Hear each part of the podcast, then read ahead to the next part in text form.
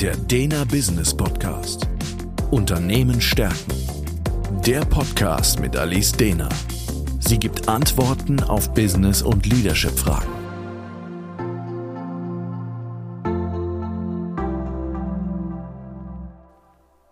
Herzlich willkommen zum Dena Business Podcast.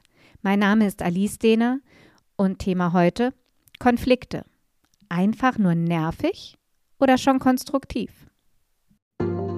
Der Status quo. In Unternehmen arbeiten Menschen. Und wo Menschen sind, sind Konflikte unvermeidlich.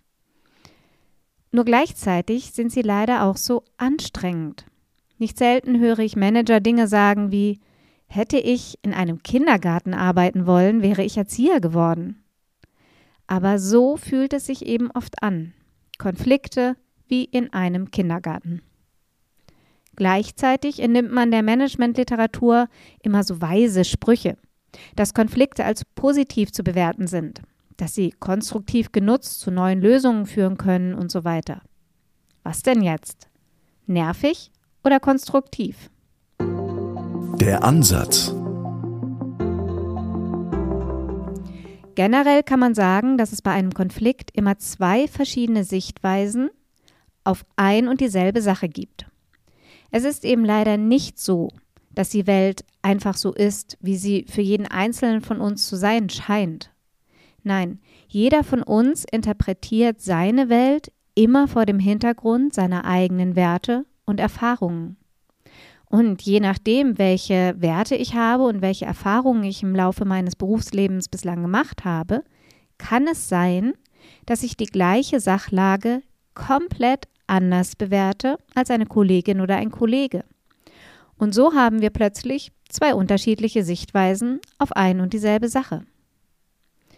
Das kann im Kleinen passieren, bei Themen wie Fenster auf oder zu im gemeinsamen Büro oder wer fährt wann in den Urlaub und darf Brückentage nehmen oder Urlaub zu Schulferien.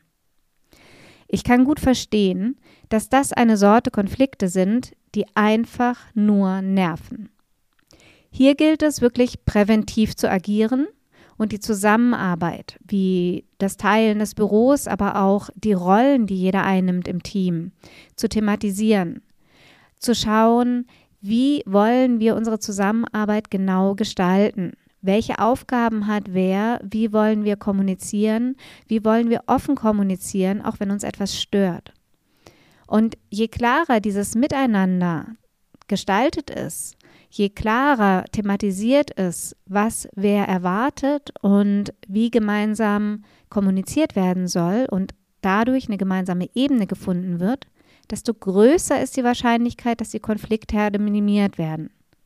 Denn dann wissen auch alle, was sind die Eigenheiten der anderen, was ist den anderen wichtig und worauf sollte ich achten.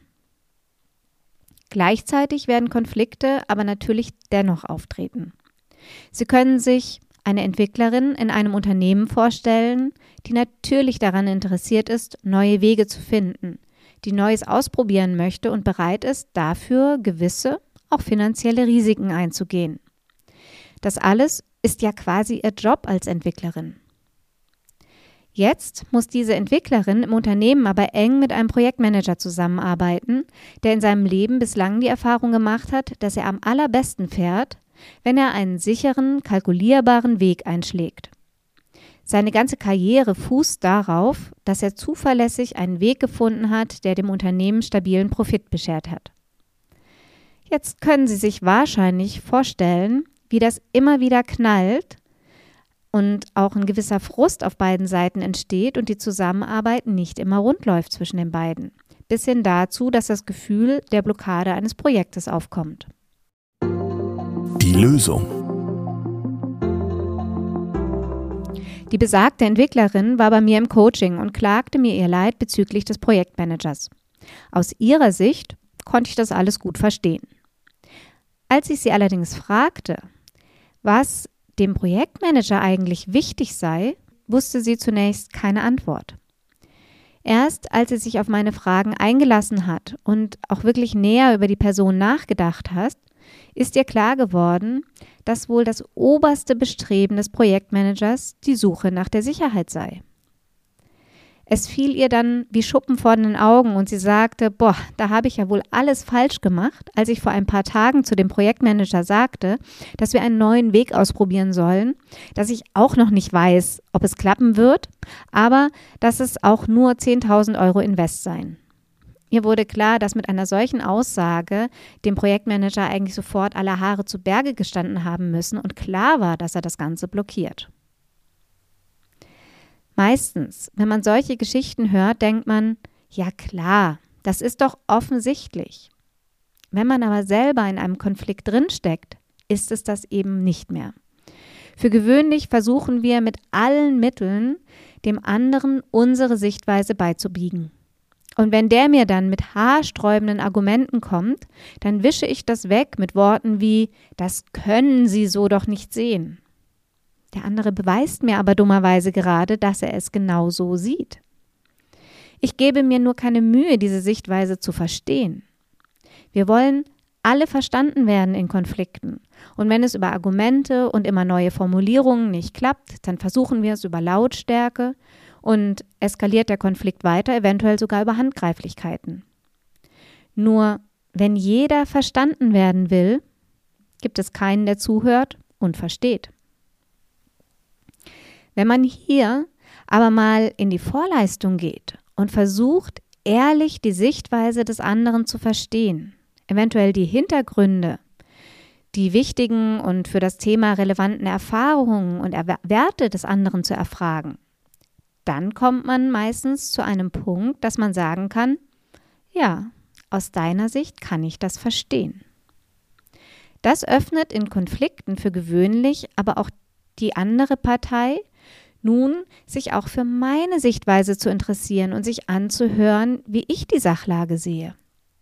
Und dann kann es konstruktive passieren. Wenn nämlich beide Sichtweisen auf ein Verständnis treffen, dann können häufig tatsächlich neue und konstruktive Lösungen gefunden werden, die den Erfahrungsschatz beider Parteien berücksichtigt und im Endeffekt für das Unternehmen dadurch hilfreich ist. Gelingt das mit dem Verstehen der Werte und Erfahrungen des anderen, wird es zudem in der Zukunft einfacher sein, Themen so zu platzieren, dass man gegenüber schneller mitgehen kann und sich nicht überfahren fühlt und in Folge die Themen erstmal blockiert. Das ist jedenfalls der Entwicklerin gelungen, die durch das Verständnis viel besser mit dem Sicherheitsbedürfnis des Projektleiters umgehen konnte und die Zusammenarbeit wesentlich erfolgreicher wurde. Was neben dem fehlenden Verständnis häufig noch im Wege steht, ist die leidige Frage nach der Schuld. Oft entstehen Konflikte nämlich auch, weil in einem Projekt bereits etwas schiefgelaufen ist. Hier wird dann meist nicht konstruktiv nach Lösungen, sondern nach dem schwarzen Peter gesucht. Um den Schuldigen dingfest zu machen, gibt man sich Mühe, die Vergangenheit so zu rekonstruieren, wie sie wirklich war. Wenn wir Menschen aber schon Probleme haben, die Gegenwart gleich oder zumindest ähnlich wahrzunehmen und zu interpretieren, wie soll uns das dann, dann mit der Vergangenheit gelingen? Die Forschung zu Zeugaussagen im juristischen Bereich hat eindeutig gezeigt, dass so wie unser gesamtes Gehirn auch die Erinnerung sehr plastisch ist und Erinnerungen von Überzeugungen, nachträglich Gesagtem etc. überlagert werden und daher eben nicht besonders zuverlässig sind. Die Vergangenheit sollte in Konflikten daher nur so weit interessant sein, wie sie zur Analyse zur zukünftigen Fehlervermeidung dient. In der Vergangenheit liegen nämlich ansonsten keine Lösungen. Die sind aber gesucht, wenn Konflikte etwas Konstruktives hervorbringen sollen. Die Lösungen liegen in der Zukunft, jenseits der Schuld. Das heißt, um den Nervfaktor von den vielen kleinen Konflikten zu minimieren, braucht es im Team im Vorfeld viel Klarheit über Aufgaben, Rollen und die Art und Weise der Zusammenarbeit und die Art und Weise der Kommunikation und des Feedbacks. Kommt ein Konflikt auf, lohnt es, sich nicht als erstes verstanden, nicht als erstes verstanden werden zu wollen, sondern eben in die Vorleistung zu gehen und zu versuchen, den Gegenüber zu verstehen, sowie in die Zukunft Richtung Lösung zu blicken und nicht in die Vergangenheit Richtung Schuld. Das sind Möglichkeiten, Konfliktherden das Feuer abzudrehen und Konflikte, die fachlich dennoch auftreten, konstruktiv zu nutzen und die Lösungen zu entwickeln, die den Erfahrungsschatz der verschiedenen Parteien mit aufgreifen. Gelingt das, werden die Parteien zudem mit der Erfahrung angereichert, dass das gegenseitige Verständnis hilft, Themen voranzubringen und können andere von vornherein besser mitnehmen. Der Dena Business Podcast Unternehmen stärken ist der Führungskräfteimpuls und Management-Input mit Gedanken für die Zukunft.